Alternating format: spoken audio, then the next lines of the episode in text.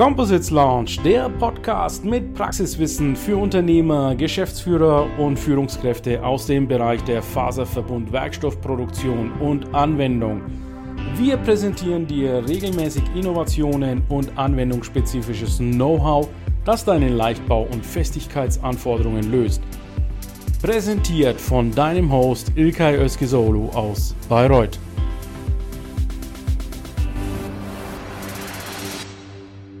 Everyone, of course, has to talk about the sustainability mm. of our planet. Yeah. Now, you have this nice tunnel where we are walking through.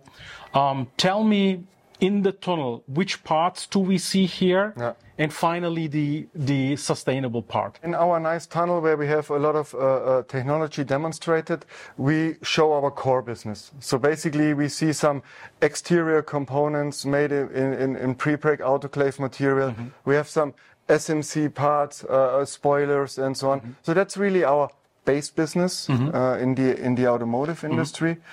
But also we show new approaches. I mean, what you have to to uh, see is, I mean, we are a company with 1,500 people. We're making yeah. hundreds and hundreds of parts a day. Yes. Which means we also have a certain amount of waste material from the production, right? from right? our own production. Because you cut the parts, yes. so you got remainders exactly. on you the edges. The plies, when yeah. you when you demold, you trim, you trim them, yeah. you make openings and things like that to make it look nice and to make it fulfill the job.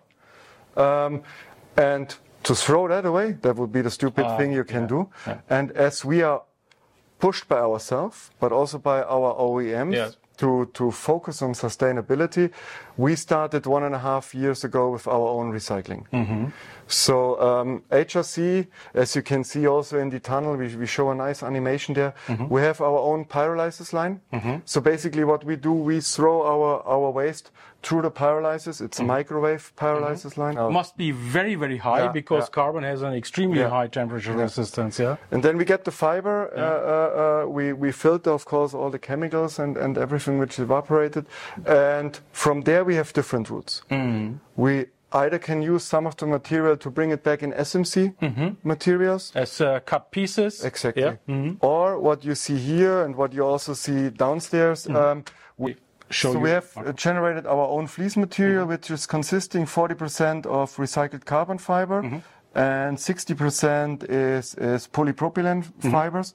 And basically, we can thermoform this and give it another yeah. shape. This one is a, a 1250. Oh, it's a, uh, okay, good. Yeah. We have a small piece here. So we have a dry-laid process and um, it looks like uh, it's needled very, very well. I'm seeing the, the needle pattern here and uh, it's a very mm, homogeneous thickness here. So you can do a lot of stuff with this. Yeah. Yeah, and not only in the automotive industry. I mean, if you have probably realized when you visited our booth, mm-hmm. we are going in the construction market with mm-hmm. this. So we, as HRC, patented our own formwork. Mm-hmm. So where you do, it's it's the system where you pour the concrete inside.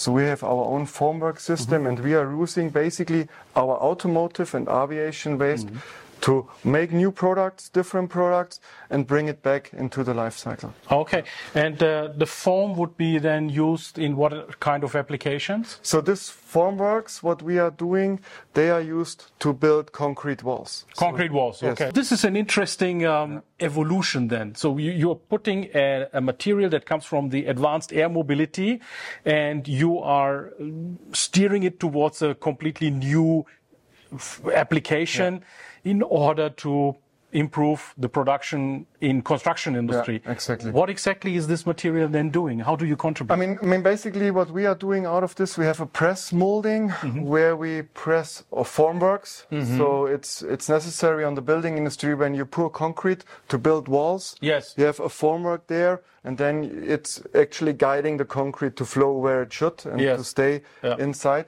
And and there we are we are focusing. We have a good response from the market because the formwork we make with recycled carbon fiber can be reused a lot of times. Many times. Oh, okay. So that's so a really interesting. It's approach. a multiple use. Yes. You can use it over and over yeah. and over again. Yeah. The wear is literally zero. I mean, there will be some damage maybe in the future, but could you can use yeah. it a lot of times. But also, we are uh, uh, uh, trying to bring back the recycled material in the automotive industry, Yes. maybe as, as semi-structural uh, uh, components, and therefore, I mean, maybe the community knows we bought an engineering company 2018 called Engenuity, and they basically brought up a new software for simulation, which is called FIRMA, Failure in Random Material Right. Architectures, and they actually, with this new software, can predict the performance even of such recycled materials. Yeah. Your company in the UK, Engenuity, yeah. so they do these simulations. Yeah. Is their crash uh, a part of this simulation? Yeah, definitely. I mean, that was one of the gr- uh, uh, main motivator why we acquired them in the year 2018. I mean, Engenuity is known for more than 30 years in the market. Right. They worked on all the, the major carbon uh, uh, cars, and they developed the, the software C-Zone, which is available in, in, in the Abaqus world, and actually is a crash prediction software, tool. Software. So basically, we can predict how the parts and also how a, a full body in white Mm-hmm. will behave in an event of a side impact and so on. Mm-hmm. And then when we actually manufacture a part, we can see how close we are with the simulation. And what it helps, it helps to cut the loops in a development process. So you become faster, more cost effective. Mm-hmm. And what helps us in this regards in our UK facility, but also in China, we have a full material characterization Mm-hmm. laboratory. So we can take specimens, we crush them, we bend them, we test them, and we make proper material cuts. and with this, we can design. Absolutely. So that gives uh, a lot of safety because you understand the limits of the products Exactly. much better. Okay, so while talking about the UK, you are based in Germany, so you're traveling obviously a lot, but based in Germany. Yeah. Can you explain us the your global setup? Yeah, sure. I mean, the company was founded in the year 2014 Mm-hmm. in, in China. Uh, we started at that time with about 50 people. Mm-hmm. Uh, I joined the company uh, 2018. Okay. At that time, we have been roughly 150. Yeah. Now we are 1,500. The ma- major majority of the people are in China. So Yeah. our at present, our production setup is in Jiangsu, which is about 70 kilometers away Mm-hmm. Right. from, from Shanghai. Yeah. There we have our 20,000 square meter automotive production Mm-hmm. facility, 20,000 square meter aviation. Mm-hmm.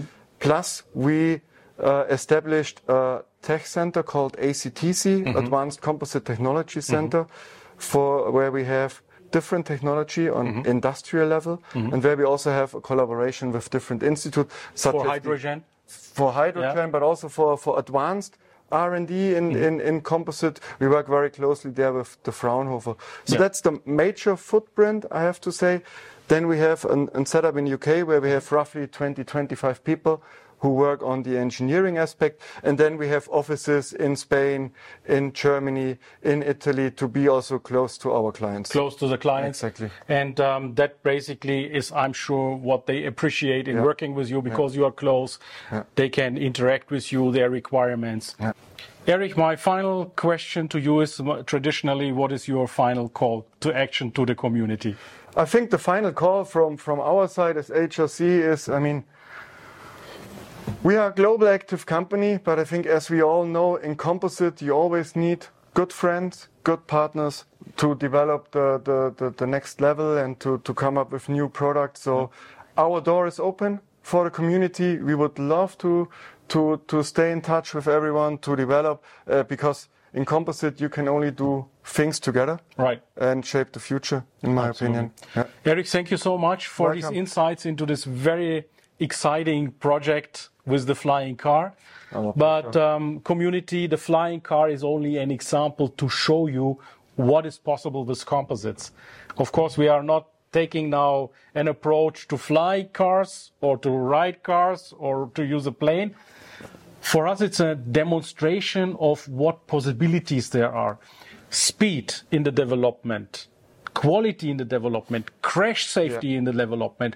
So we've touched many, many features and many, many benefits of composites. I hope that with the expertise of Erich, you will be happy in designing new parts for automotive, aerospace, or whatever it may be. Erich, how can they approach you? Easily via via uh, LinkedIn. LinkedIn. Just, so you're open for LinkedIn mails. Just, yeah. Just uh, contact me. Would be happy to touch base with you, to visit you, to uh, invite you to China. We can meet in Germany. So multiple ways to get hold of me. Yeah. you are in Augsburg. I'm in Augsburg. You are in, in Augsburg, yeah. so you know Augsburg is also one of the composites valleys in, in, in Germany. Yeah. Thank you so much, Eric, for this nice interview. Ilkay, thank you very much for the time. Really appreciate it. So, dear community, as you see, this is JEC Day number three, and we are walking through this exhibition halls in a very fast pace. And you see also that sometimes I'm in the hall on the ground floor, and sometimes I'm here in this fantastic studio. Thank you, JEC Group, for offering us this possibility to use this fantastic studio here. So my next guest will be coming soon and I'll talk to you soon again. Der Composites Launch Podcast gefällt dir? Dann empfehle diesen bitte weiter. Du willst noch mehr Tipps zu Composites oder Sichtbarkeit in LinkedIn? Vernetze dich mit Ilkay Özki Solo auf LinkedIn und trete der exklusiven LinkedIn-Gruppe Composites Launch bei. Dort wirst du dich mit Gleichgesinnten über die neuesten Technologietrends austauschen. Tschüss und auf Wiedersehen!